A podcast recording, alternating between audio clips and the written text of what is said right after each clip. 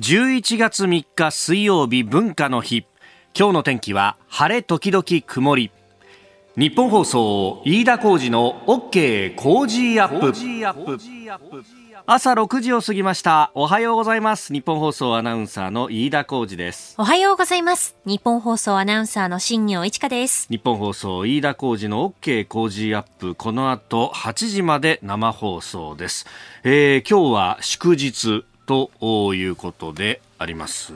ね、えー、週の真ん中で祝日来ると、え、あのー、前半2日やればいいし、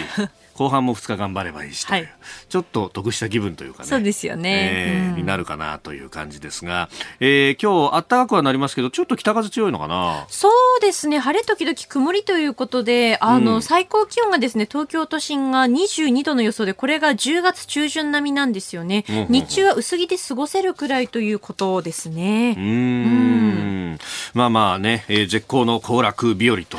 いう感じになっておりますが、はい、まあそうするとね、ちょっと道路とかも混むかもしれないですね。あ確かにそうですよね。ね日帰りでっていう人が、まあ、多くなると思いますんで、まあ、あの、ラジオ等々で、えー、交通情報も確認しながらね、えー、安全運転で行っていただければと思います。で、まあ、あの、もうね、さすがにこれ、えー、休日になっても、海の事故っていうのはそれほど多くはないんですけれども、夏場はね、えー、海の事故の換気とかっていうのは、えー、海上保安庁もやってましたが、まあ、いろんな仕事あるなと思って、海の事故は118番ですよっていうのがね、なかなかこれが、あの、浸透しないんで、相談されたりなんかもね、海保の人からするんですけれども、そう、あのーいろんな仕事あるなとね、あの、この間、逮捕に関してちょっと思ったのはですね、今朝方、あの、記事にもなってましたけれども、沖ノ鳥島にですね、え中国の海洋調査船が入ってきたと、沖ノ鳥島沖の排他的経済水域内にと。うん、まあ、これ、あの、きちっと通告なしで入ってくるということになると、まあ、事前の同意のない調査活動は認められないということになります。ワイヤーのようなものを海中に伸ばしていることを、えー、海保の航空機が確認したということなんで、まあ、これは明外に国際法違反だろうということになるんですが、この発表がですね、えー、第三管区海上保安本部によるとというふうに書いてあって、第三管区海上保安本部っていうと、まあ、あの、たまにニュースで聞くけれども、一体どこなんだろうな、地理的価格がわかんないんですけど、はい、これ、横浜に本部があるんですよ。そうなんですか。三管って横浜なんだよ。へー。で、横浜なんだけど、沖ノ鳥島ってさ、もう、あの、はるか、はるか日本の南じゃないですか。すね、一応ここはですね、小笠原村になってるので、東京都だとか神奈川県だとかっていうと管轄は第三管区海上保安本部になると。ただこれ地図で見るとですね、まあ、あの、確かに北に上がっていけば東京なんですけれども、えー、西方面に行くと沖縄本島のが場合によっては近いというようなところなんですが、やっぱこういうな行政の区分っていうのがあって、三冠がやるんだと。で、この間ですね、この三冠が新しく船を作って、で、それが浸水しますと言ってですね、ちょっと前ですけれども、おだ今年の年明けぐらいだったかな。はい。あのー、取材に行ったわけなんですが、これをあの、小笠原にこう常駐させるんです、ということでですね。うんうん、で、あのー、小笠原に常駐をさせるんだけど、その管轄域にこの沖ノ鳥島も入ってくるんで、ものすごい距離をですね、動かなきゃいけないと。で、その時に教えてもらったのが、ウォータージェット船なんですよっていう話で、あの、普通のね、えー、ディーゼルエンジンとかよりも、こう、水を吸い込んで、それをこう、噴射させるということで、はい、これがですね、小回りが利く上に速いんだと。で、やっぱこうね、いろんなところでこう、不審船事案というのがある中で、強力なエンジンを積んでですね、逃走しようとする船に対して、これを追っかけていかなきゃならないというところで、そういう船を使う。なるほど、という話をしてたんですが、今度の軽石ですよ。この水を吸い込んでそれを出していくっていうのは、はい、この軽石にはね、とっても困ると。そうですよね。しかもそれが起こってるのが、えー、まさにこのね、小笠原諸島の硫黄島からさらに行ったところの、えー、福徳岡の場っていうところの海底火山から出てるということがあるんで、これ全くこう人事でもないし、うん、で、それが我々の足元のですね、えー、横浜を拠点とする第三管区がやってるっていうね、なんかいろんなニュースがながってくるんだけど、これも、うん、こういうタイミングでやってくるかっていうのがですね、新政権が発足したばっかりで外務大臣は今、あの、空席になるというところで、まあ今まだ空席ではないですけどね、茂木外務大臣がもちろん対応もしますけど、という中でですね、えー、なんというかこの感激をこうついてくると油断ならないところだなということをね改めて思うニュースでありました。いや現場の人たちは祝日もなくやってんだよなと。ね。ね改めてそういったところにもね、えー、感謝しなきゃいけないよなと思った今朝でありました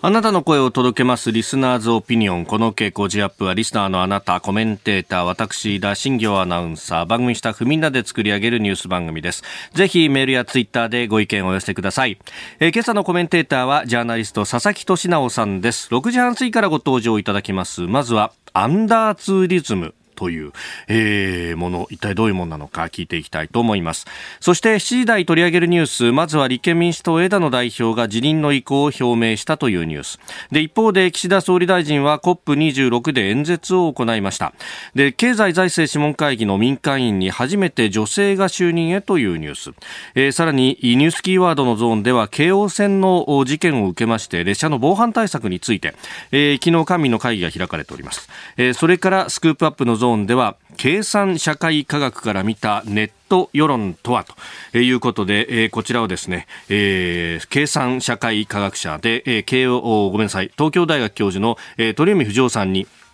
電話をつないでお話を聞いていきたいと思います。メールツイッターはこちらです。メールアドレスは、コージーアットマーク 1242.com。アルファベットすべて小文字で COZY でコージーです。コージーアットマーク 1242.com。今週は番組オリジナルスマホスタンド金か銀を毎日3人の方にプレゼントしています。プレゼントの応募おはがきでもお待ちしています。郵便番号100-8439日本放送飯田工事の OK コージーアップまで。また、ポッドキャストでお聞きのあなたには、 Cozy up の番番組ホームページにプレゼントの応募フォームがあります。こちらに住所やお名前、電話番号を登録してご応募ください。ここが気になるのコーナーです。スタジオに朝刊各紙が入ってまいりました。えー、COP26 に関してというね、えー、ところで、えー、紙面を作るところが多いようであります。えー読売新聞アジア脱炭素に1.1兆円、えー、首相追加支援を表明という COP26 での岸田総理の演説、まあ、あの100億ドルを、ね、日本円に直すと1.1兆円ぐらいだということで、えー、お金を出すぞというふうに、えー、表明をしたところ、えー、それからあ毎日新聞とですねそれからあ産経もそうなんですが、うんインドが温室効果ガス70年に実質ゼロを目指すというこれを一面トップにしてますね、えー、産経もインド温室ガス70年ゼロと、えー、50年が目標という先進国との間では開きがあると、うん、いうことを出しております、まあ、この辺のこうギャップどう埋めるとか、まあ、そういう話にもなっていくのか、えーまあ、このね COP26 については後ほど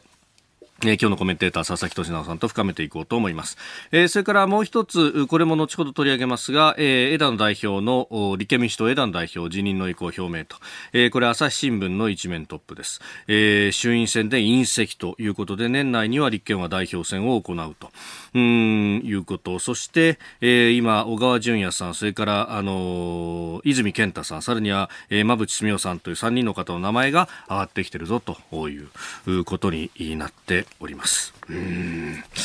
枝野さんのものまねも覚えたばっかりだったのにな、ね、そっちなんですか、えー、うん。そして、えー、選挙が終わったからようやくできるかなみたいな感じだったんですけれども、えー、えまっとうだもう言えなくなってしまうなと。えまあ、それはそれですが。さて、えー、そして、日経がですね、えー、証券社員相場操縦疑いということで SMBC 日興証券の社員らが特定の銘柄の株価を維持する目的で不正な株取引を繰り返していた疑いがあるということで、えー、証券取引等監視委員会が2日までに、えー、金融商品取引法違反相場操縦の容疑で、えー、関係先として SMBC 日興証券の本社を強制調査したということが一面トップで、えー、出ております。複数の関係者の取材で分かったというふうにえー、日経は報じております社員は否定をしていると。うんいうことだそうですけれどもそんなことができちゃうの？というようなね、えー、感じであります。さて、えー、気になる記事なんですけれども、まあ、いくつかありまして、えー、まずですね、えー、これは日経もが報じてたんですけれどもあのこの COP に先駆けてですね、えー G20 がイタリア・ローマでありました。で、G20 の中で、えー、あのその並行してですね日中の外相会談というものが行われておりましたけれどもこの外相会談がですね、えー、行われたあところうんがですね、えー、なんか、あの、中国の代表団が泊まっているホテルだったそうなんですが、そのホテルがですね、えー、ホテルの入り方が、え今、中国国内で揶揄されているということで、なんかホテルのですね、表玄関ではなくて、通用口からブリンケン国務長官は入っていったそうなんですけれども、これがですね、あのまあ、中国の孤児でいうと、うん、なんか、あのー、かつて、その、その国がですね、生の国の死者を迎えるときに、えー、小さな小さな裏口からこう迎えて、えー、犬、犬のようにですね、犬用の小さな門をくぐるよう案内したという故事になぞらえて、ええー、要するに相手をこう馬鹿にしたような、えー、対応をしたと。で、えー、中国国内ではこれが拍手喝采を浴びているというですね、ようなことが報じられています。えー、アメリカ国務長官、中国外相との会談で通用口から会場入り、関係冷え込み象徴と。うんいうふうに、えー、であのー中国のメディアは、えー、地下の通用口に降りていくブリンケンさんを移した後に立派な正面玄関を移してですね、ブリンケンはこんなところからしか入れないんだぜみたいなところをこうやったという、いや、なんというかですね、小せえなっていうような、えー、率直な感想としてはそういうところだなというところですが、まあまあまあ、こういうことをやってですね、ひょっとすると国内のガス抜きをやらないと不満が相当溜まってるのかというようなね、えー、ことも思うところであります。でもう一つ気になったニュースがですねこれはあの CNN が伝えてたんですけれどもあの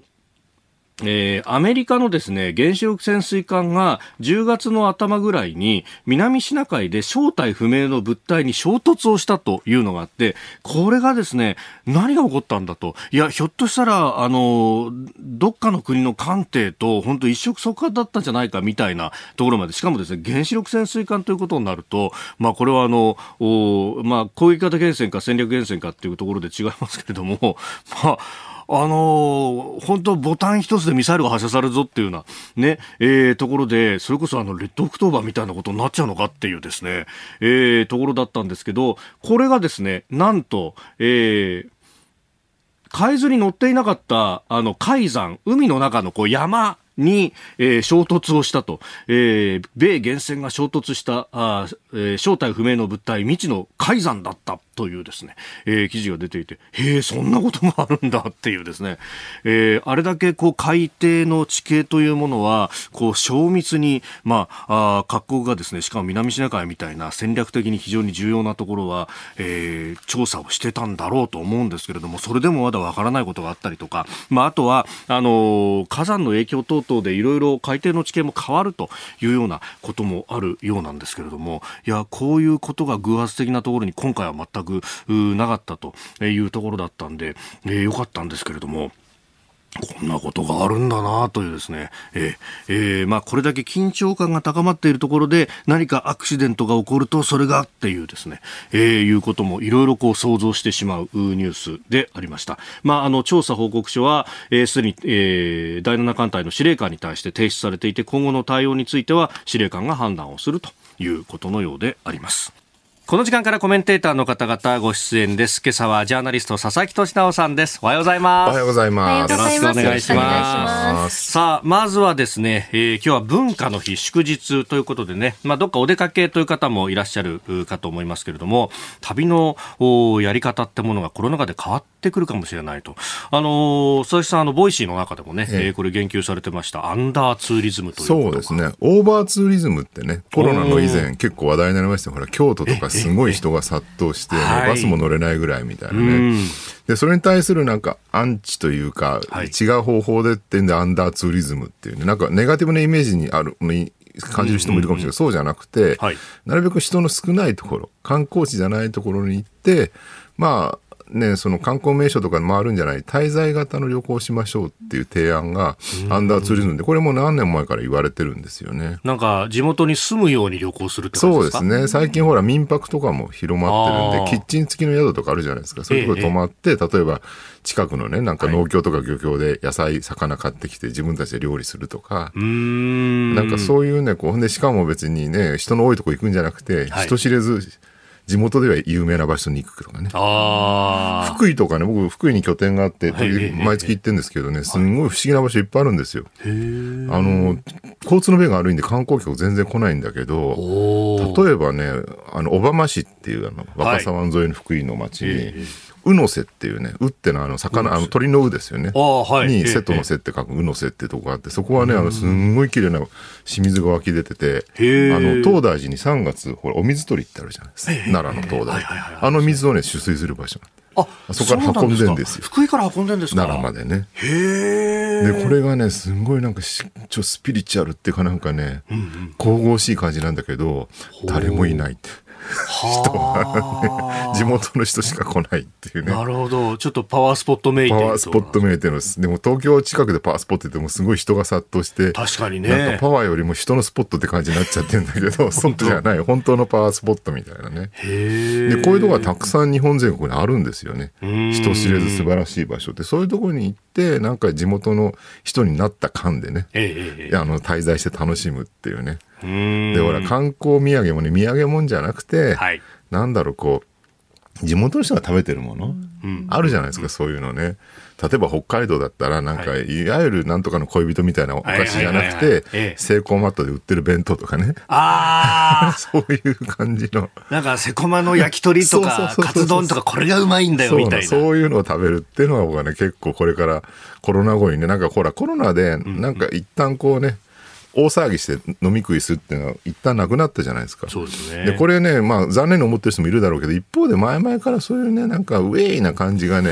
嫌だってって人結構多いんじゃないかと僕もそうなんですけど、えーえー、それがね、はい、割に今コロナで大手を振って、それでもいいんだっていうふうに、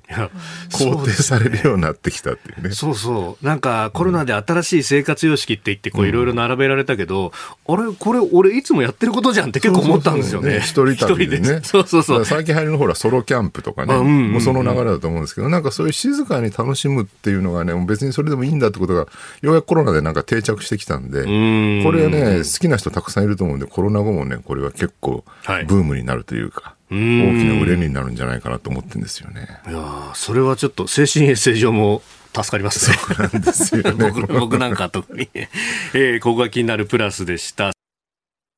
セイコーマートの話をちょっとしたじゃないですか。いろいろ話題になってますね。えー、あの、実は、茨城には多いんだぜ、みたいな話、ね、東京にはないんですよね。そうなんですよね。東京にはないんですよね。で、まあ、北海道のね、えー、名産品みたいな感じで、札幌クラシックだとか、えー、そういう名前が出てきましたけど。札幌クラシック、東京であんまり見ないですよ。たまに売ってるかな。たまになんかね、ね売ってたりとか、まあ、物産展とかそういうところになるんですかね。あと、一説にはなんですけど、セイコーマートが茨城に多いのは、うん、フェリーに、あの、荷物を載せるから、えー、その影響で、こう、物流センターが茨城にあるみたいな、ね,、話を聞いたことがあります。本当かどうかわかんないですけど。ついでに東京にも進出してほしいですけどね。本当ですよね。いや、詳しい人はいるもんだなと思ってツイッター見てると、あの、そう、茨城の、まあ、草加だとか、あの辺ぐらい、あ、あえっ、と、埼玉か、にはあるんだみたいな話が東京にはないんです、個人的にはね、長野県が誇る鶴屋っていうスーパーがあって、これがね、オリジナル商品がどれも素晴らしく美味しいんですよ。ぜひ東京に進出してほしいな。なんか、オリジナルのワインとかも品揃えがいいってやつですよね。そうなんですよね。なんか、ありとあらゆるね、例です。オリジナル商品でジャムとかね、いろんなもの出してて、地元では絶大な人気があるんです。なるほど。ここで、ポッドキャスト YouTube でお聞きのあなたにお知らせです。お聞きの配信プログラムは、日本放送飯田浩司の OK コージーアップの再編集版です。AM、FM ラジオ、ラジコ、ラジコのタイムフリーではニュースだけでなく様々なコンテンツをお送りしています。スポーツの最新情報やエンタメ情報、医師が週替わりで登場、健康や病気の治療法を伺う早起きドクター。さらに、羽田美智子さんのいってらっしゃい。黒木ひとみさんの対談コーナー、朝ナビなど盛りだくさんです。ぜひ AM、FM ラジオ、ラジコ、ラジコのタイムフリーでチェックしてください。あなたと一緒に作る朝のニュース番組、飯田浩二の OK コージーアップ。日本放送の放送エリア外でお聞きのあなた、そして海外でお聞きのあなたからの参加もお待ちしています。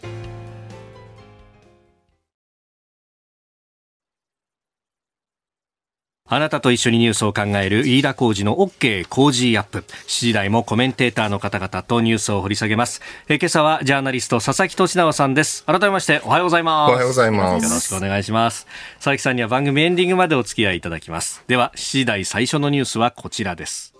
立憲民主党枝野代表辞任の意向を表明。新しい代表のもと、新しい体制を構えて、来年の参議院選挙、そして次の政権選択選挙に向かっていかなければならないということを決断をいたしました。立憲民主党の枝野幸男代表は昨日党執行役員会で衆院選で敗北した責任を取り代表を辞任する意向を表明しました。現在小川淳也さんが代表選への立候補に意欲を見せています。朝日新聞今日一面トップでこれを取り上げてましたが他に馬淵澄夫さんだとか、えー、泉健太さんの名前を挙げておりました。今回の僕ね、はい、あの総選挙はね、すごい節目になってきたなって感じがね、ししてますよね。なんか、あの共同通信がね、出口調査、投票日当日のやってて、すごい衝撃的だったのは、ええ、若い世代は大半自民党に投票し、自民党より立憲民主党を支持してたのは、実は60代、70代だけ、ね、はい。完全にシルバー政党になっちゃってたんだって、立憲民主はね。シルバー政党の立憲民主をシルバーメディアのテレビ、新聞が支持し、それでシルバー民主主義ができるみたいな構図だったんだよねと。あともう一個はね、日テレの世論調査、はい、NNN ですね、ええ、これでね、その若い世代ほど、まあ、財政再建か経済対策かどっちですかって選択肢で世論調査したら、経済対策って答えたのが若い世代が多くて、はい、60代、70代だけ財政再建優先っていうね。結局だから今回の選挙って若い世代、経済対策、財政出動を背負っていう、その中心軸と、はい、それと年齢が上の高齢者世代で財政再建中心だって言ってる人たちっていうふうにきれいに分離してると。でしかもその財政出動するしようって言ってるのが、まあ、自民党であり、はい、えー、公明党であり、えー、維新であり、そして国民民主でありってすべてね、はい、票を保ってるわけですよね。そうですよね、ね、自民党も思ったほども負けず、そうなんですよ。で、立憲や、うん、あ、立憲じゃごめんなさい、国民や、あと、維新は伸ばした。そうなんですよね。うん、で、結局さ、財政緊縮どっちかというと緊縮寄りというかね、あんまり財政数に積極的ない立民、しかも高齢者支持っていうところが減らしてるっていうね、なんかね、この対立構図がね、明確に明らかになってきたっていうのが今回の選挙の特徴なんじゃないかなって感じがするんですよ。まあね、とはいえ自民党の批判はたくさんあるわけで、はい、それがね、完全に維新に流れたっていうね、えー、だから、あの、選挙区ではね、結構立民は勝ってるんですよ。でもこれってね、うん、立民だから勝ったんじゃなくて、あの小選挙区の場合ってやっぱり候補者本人の魅力とか、はい、フェイス2フェイスのねその選挙活動、えー、の力とかがあるわけで、で、比例区でやっぱり見た方がいいよねと。はい、そうすると比例区は劇的に立民は減らしてて、で、維新は劇的に増やしてるわけですよね。だから維新はだから東京なんかでは全然候補者少ないんだけど、はい、関東圏では。やっぱり比例区で圧倒的に伸ばしてるってことを考えると、えー、なんかね、これはもう、対立軸が旧来の自民党対立憲民主共産っていうのが、もはや有効じゃなくなりつつあって、逆に言うと自民党対維新、はい、もしくは国民民主みたいなね、えー、まあ、保守二大政党への道筋が引かれてるのかもしれないし、もしくは保守っていう枠組みじゃなくて、はい。まあ、もうちょっと違う軸ですよね。だから、ね、維新ってどっちかというと新自由主義的なね、小さな政府志向なので、はい、そういう新自由主義的な市場優先の、えー、政治と、まあ、自民党はどうなるのか分かんないですけど、岸田さんの新しい資本主義とか言ってるのがね、まあ、どっちかというと分配もきちんとやりましょうっていうような、えー、社会包摂を大事にするっていう、そこの軸になるのかなと、もしくは緊縮対反緊縮とかね。はい、だから旧来のね、なんかもう、保守対リベラルとか言ってるのは、完全に僕はね、今回の選挙で終わりを告げたかなっていう認識はしますよね。結局、そういうこうイデオロギーの部分に、うん、なんというか、あの重きを置けるのっていうのは、まあ、あの普段の生活がある程度しっかりしてるからっていうところがあって、ね、結局、若い世代って今コロナで、うん、いや、なんとかしてくんなきゃ本当に困るんですけどっていう人たちは、ちょっと、いや、当座お金配るって言ってるけど、その先の射程の話がないっていうところにはなかなか投票しなかったかもしれ。そうそう、今更盛りかけとか言われてもねって話ですよ。それも大事だけどさっていうところですよね。そうなんですよね。だからまあ妥当な結果だと思うし、うん、これでね、もう実民が一体どうするのか分かんないですけど、新しい軸がちゃんとできて、はい、ちゃんとした政治が行われるっていうか、ちゃんとした政治の議論がですね、行われることを期待したいところですよね。おはようニュースネットワーク。この時間取り上げるニュースはこちらです。岸田総理 COP26 で演説。途上国に100億ドル追加支援表明。先進国全体で年間1000億ドルの資金目標の不足分を率先して補うべく日本は6月に表明した向こう5年間で官民合わせて600億ドル規模の支援に加え新たに5年間で最大100億ドルの追加支援を行う用意があることを表明いたします。岸田総理は日本時間昨日夜イギリス北部グラスゴーで開催中の気候変動対策の国連の会議 COP26 の首脳会合で演説し2030年度の温室効果ガスの排出量を46%削減するなどとした日本の目標を説明しました。その上で5年間で最大100億ドルの途上国への追加支援などを表明しております。まあ、日本は2013年比で、えー、2030年度で46%減50年度のカーボンニュートラルというものを目標としております。これね問題は僕2つあると思ってて、はい、1つは中国の問題。でもう1個は日本の原発の問題ですよね。中国はねだから、まあ、今回のねその COP 26で何が言われてるかっていうと、はい、前倒ししようというね、削減目標。ところが中国はあのずっとね、その、2030年までに排出量を少なく減ら,、減らす方向に転ずると、うん、でゼロにするのは60年、2060年と、まあ、だいぶ先ですね、40年ぐらい先なんですけど、えー、っていうのを前から言っていて、それを前倒しせよって、まあ、各国求めてるんだけど、うん、中国はまあ認めないと、はい、で習近平、今回も出出ないですから、出てないですね、うん、だからね、そこを変えさせないと、今回ね、どんなにそれ以外の国が言っても、中国は最大の CO2 排出国ですから、はい、何も変わりようがないよねと。で、日本に関して言うと、日本はね、まあ、欧米から必ずこの問題でいじめられると。いまだに石炭火力使ってると、石油もバンバン燃やしてるとね。これはなぜかっていうと、結局原発にね、あの、転じようとしてきたんだけど、例の311の原発事故で、えー、稼働が一斉に止まってしまって、うん、でかといって再生可能エネルギーもねやっぱり日本は不安定なので、はい、えー、まあ、火力とかね石炭に頼らざるを得ないっていう状況が続いてるってのはあるわけですよね。うん、でそれをもってまあねいまだに石炭燃やしてるとは何事だと、えー、だからね、小泉前環境大臣がねそうやって怒られたりとかしていや石炭やめますとかって軽々しく言っちゃうんだけど、うん、でもじゃあ日本は石炭やめればそれで済むのかって問題ではなくてなぜかっていうと今東南アジアとかね、アフリカとかはね、はい、すごい途上国はまあ、電気が必要なので、うん、かといって原発とかすぐ作れない、えー、再生可能エネルギーもすぐ走れない、やっぱり石炭は安いわけですよ、うん、でみんな石炭火力に走るわけですよね、はい、ところが今までは日本が割に石炭火力のプラントとか輸出してそれに頼ってたんだけど、まあ、日本は石炭やめろと言われるんでだんだん減らしてきてると、はい、で何が起きてるかって中国の石炭がプラントがどんどん輸出されてると、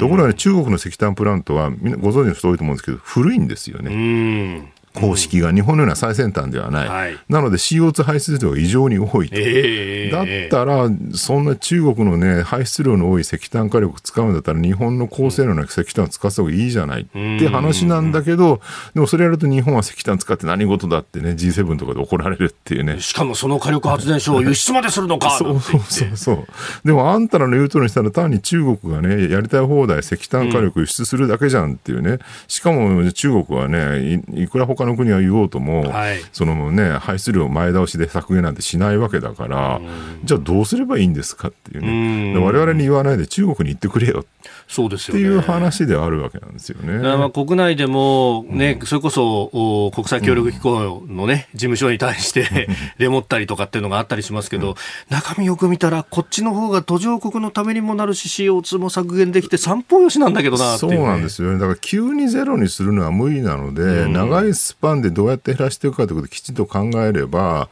まずは石炭、ね、だから途上国だって、やっぱり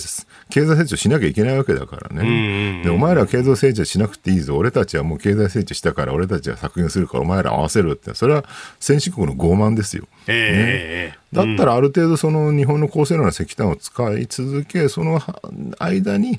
原発なりね、再生可能エネルギーなりをあの開発するって方向に行ってもらえればいいんだけど、そこはなんかね、すっ飛ばしてね、いきなりゼロにせよみたいな話になっちゃってるかおかしなことになるのかなっていうね。これも一種のね、ゼロリスク思考というかね。ああ、確かにそうですね。ですよ。で、あと日本の問題もう一個としてはね、やっぱりその原発どうするのかってもうちょっと真面目に考えなきゃいけない。まあ、はい自民党政権はね、もう、あの、原発再稼働みたいな話は出てきてますけど、今の世論だとちょっとまだそこまで生き,、生きれてないかな。特にメディアなんかいっぱいね、原発に対して異常な拒否反応があるので、ただ、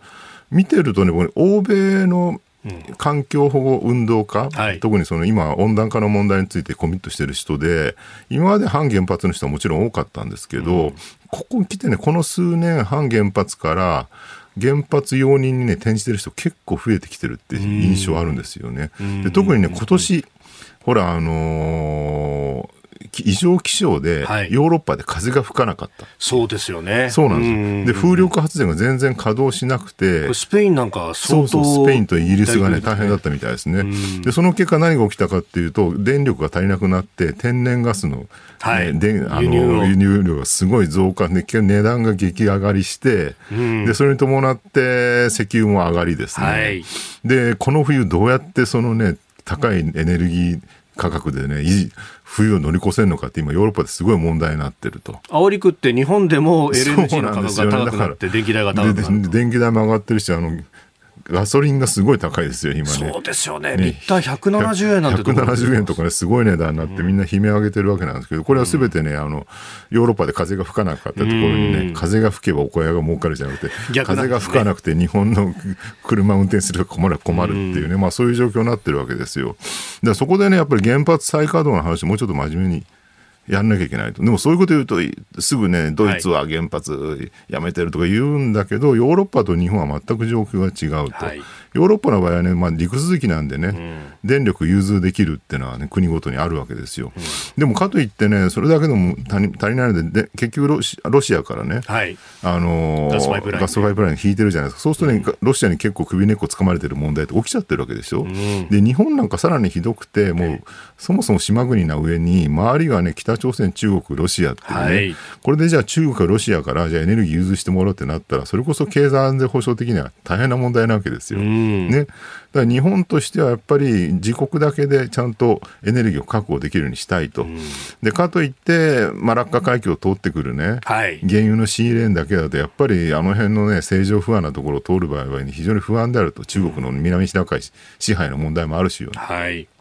っていうふうに安全保障の観点があれば、もう原発再稼働しか僕はないんじゃないのかなと。しかも今の原発ってね、その福島のような古い原発と違って、最先端のあの小型モジュール炉って SMR って言われてますけど、はい、まあ水の中に小型の炉を沈めてしまって、完全にその全電源喪失みたいなね、福島の事故みたいなことが起きても、はい、冷却水がなくなることはないっていうね。周りに水があるわけだからと。っていう新しい方式が出てきてるっていう、まあどんどんね、あの技術は進んでるわけですよ。だからね、ここはね、もうちょっと真面目に原発議論を僕はした方がいいんじゃないかなと思うんですよね。これ、本当、再稼働ばっかり問題になってますけど、うん、再稼働するにしたって、今、既存の原発って新設がもうできないから、うん、そんなに長い時間使えないし、そうなんですよ、ね、古い原発無理やり動かすってことにもなってしまうと、うん、そこはリスク背負うし。そうなんですよで。しかも原発使わないままずっと放置していくと、原発の技術者研究者がいなくなっちゃうっていうね。はい、でかつてはね、日本でやっぱ優秀な理系の技術者はね、結構原発、原子力とか言ってたんだけど、みんないなくなっちゃってるわけで、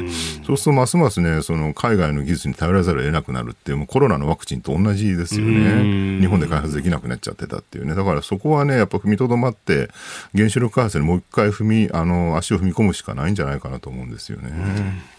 そしてもう一つ用意していたニュースが経済財政諮問会議の民間委員で初の女性就任へというニュース。BNP パリバ証券グローバルマーケット統括本部副会長の、えー、中空真奈さん、えー、を任命する予定これね女性が入ってよかったって思ってる人いるかもしれないけど中空さんってね、僕ねいろいろ調べてみたら、はい、日経とかに寄稿してるんですけど、えーめちゃくちゃこの人緊縮なんですよね。恐ろしいことにね。財政再建の方に。そうなんですよ。だから、この、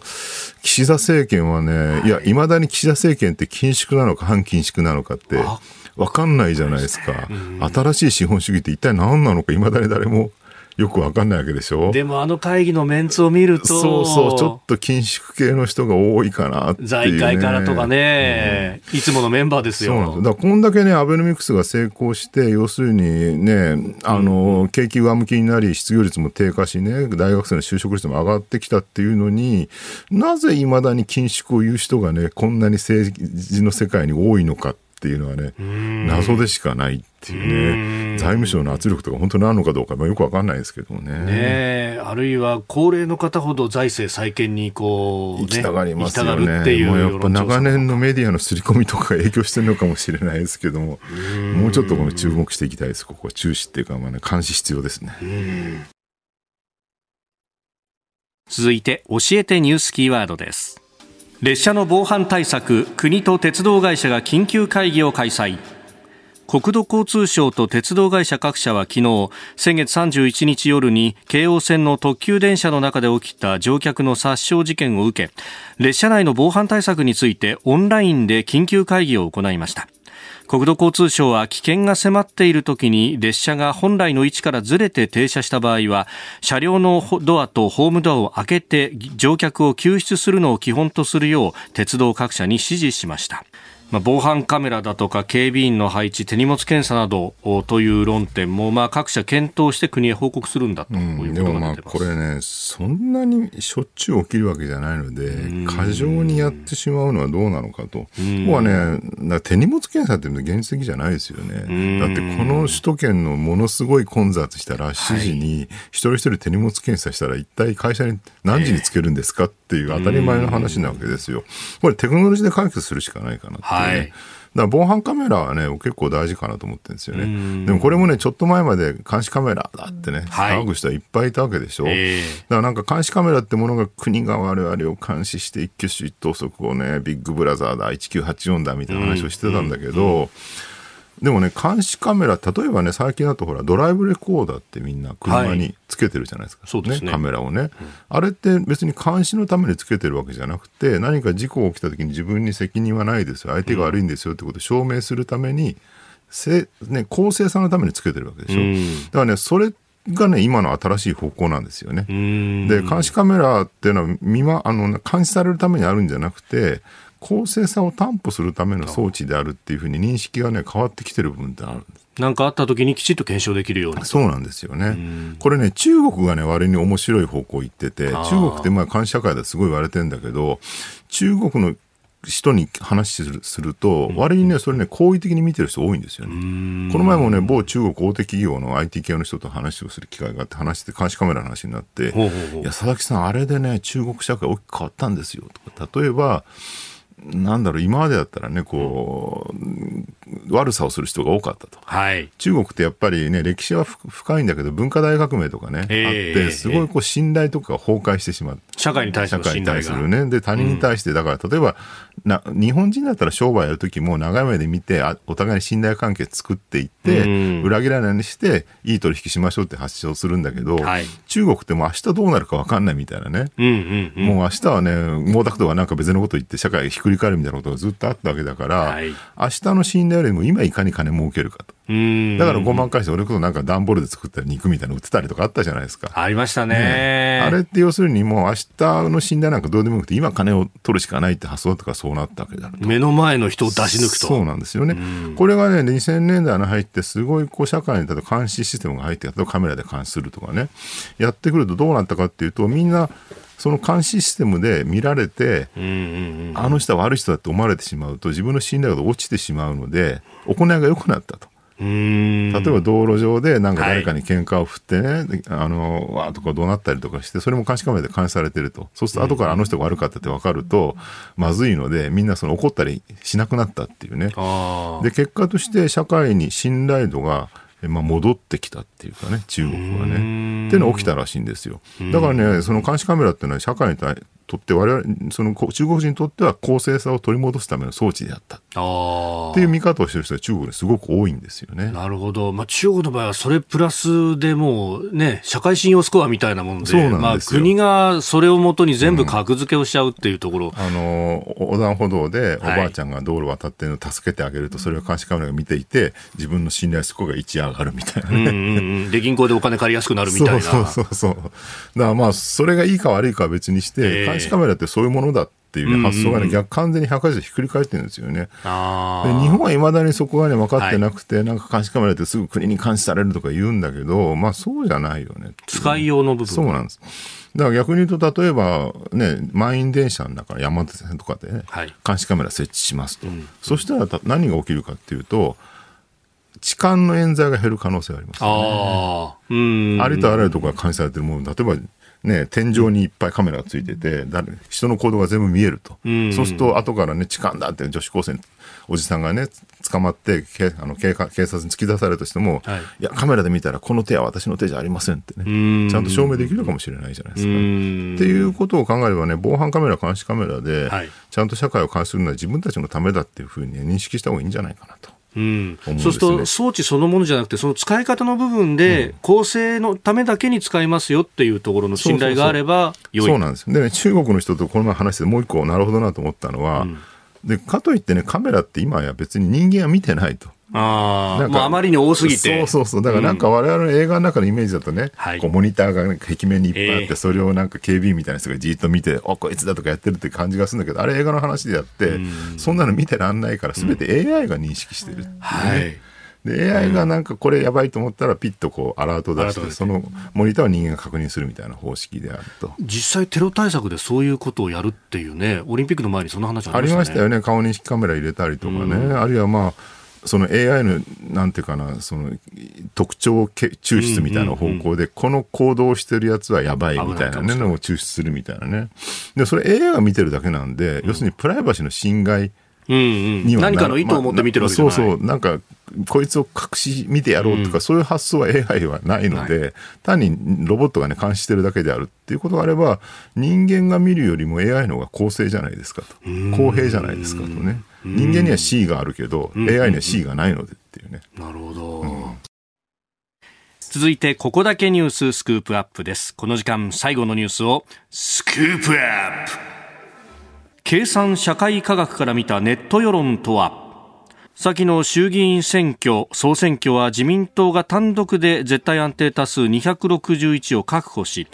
他方野党は立憲民主党が公示前の110から議席を減らし96、日本維新の会は議席を4倍以上に増やしたことなどが特徴的で、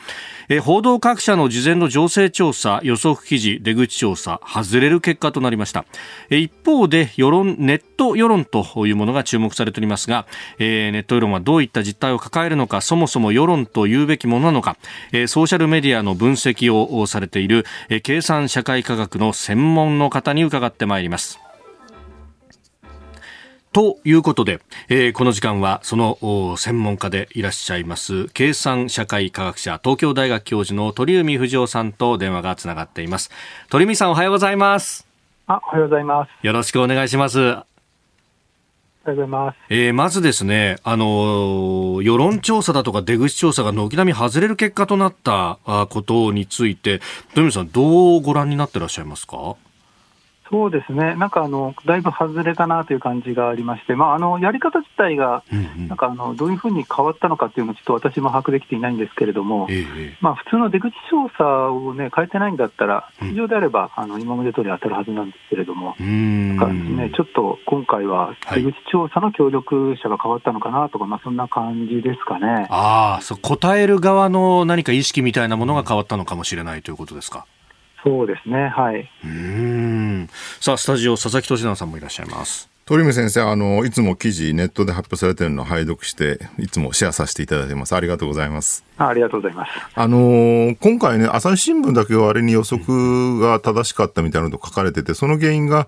調査をその電話調査からネット調査に変えたからだって話もありですね。あとおっしゃったようにその出口調査自体はやっぱ答える人がなんだろう、立憲民主とか野党支持者だと堂々と答えるんだけど、自民党支持者はあんまりこう答えたくないみたいな、うん、まあ一種トランプ大統領、えー、当選の時みたいなね、そういうこあの状況があったのかなと思うんですけど、そうするとね、やっぱりネット世論をどうやってきちんと読み取るかってことがすごく重要になってくるんじゃないかなと思うんですけど、これって、まあ鳥海さんはね、いろんな手法でやられてるんですけど、なんか確立されていく方向に行くんでしょうか、これって？そうですね、ネット世論に関してはもう、あのここ十何年、ずっとあの研究が行われていると思うんですけれども、やっぱりあの素直に見るとうまくいかないっていうのが分かってるんですね。で、まあ、そこに対して、まあ、どういうふうに補正をかけていくかっていうところなんですけれども、はい、結構あの難しいなと思うのが、その補正の方法がですね毎回結構異なるなと。お毎回そうですね、やっぱりあの、まあ、ネット上でこうまあ、ソーシャルメディアとかで、見て、なんかやろうとすると、やっぱそこに書く人たちっていうのが毎回異なってしまうので、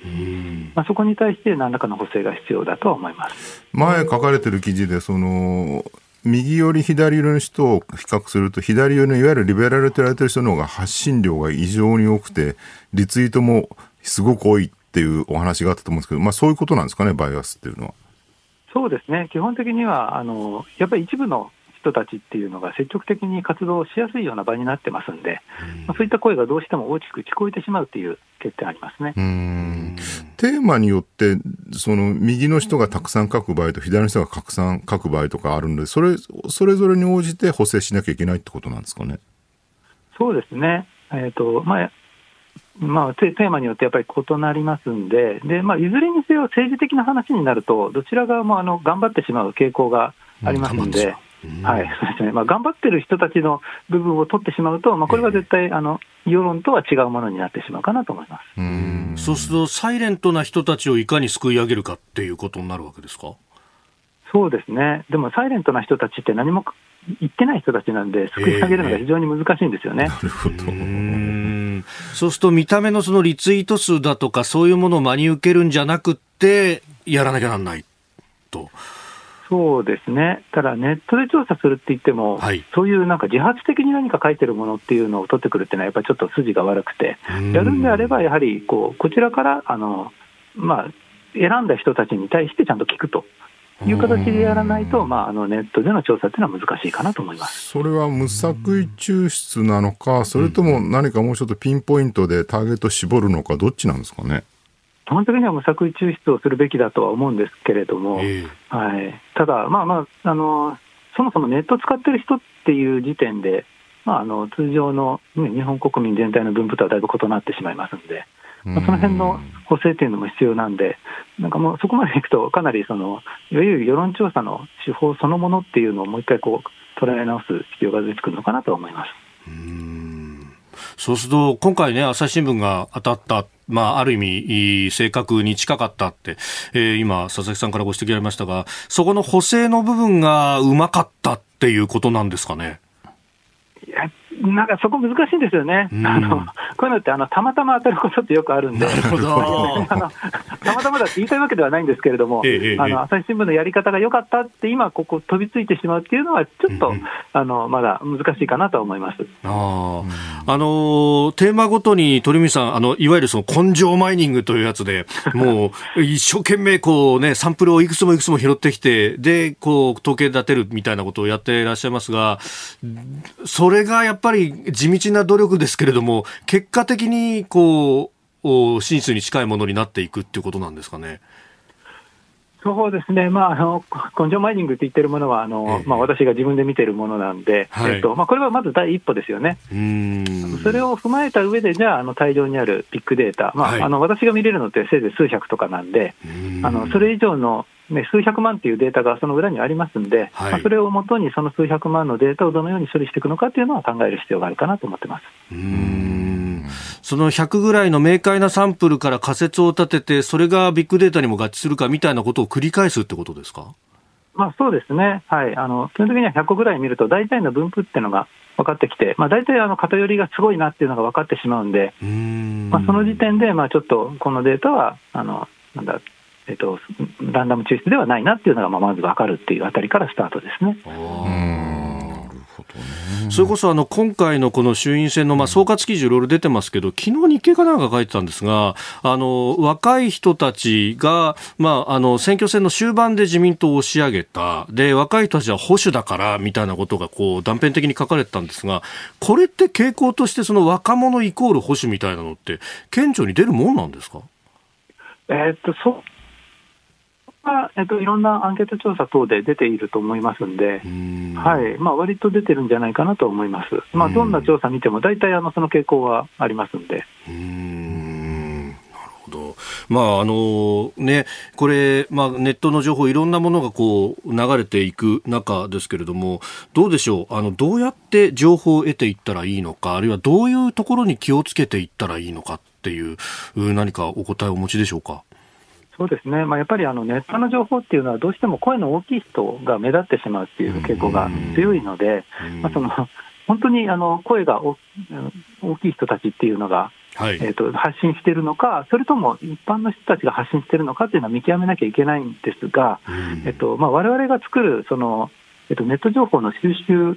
ですよね、の、はい、まあ、源っていうのは、大体自分たちで作るわけですよね。自分が好きなようにこう選んで見ているので、どうしてもそこにすでにこう、なんかバイアスがかかってしまうんですよね。はい。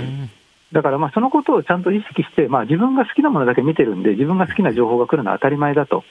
なんかやっぱり納得感のある情報が来ると、ああ、そうだねってすぐ信じてしまいがちなんですよね。はい、なんで、まあ、そこにちょっと注意をして、まあ、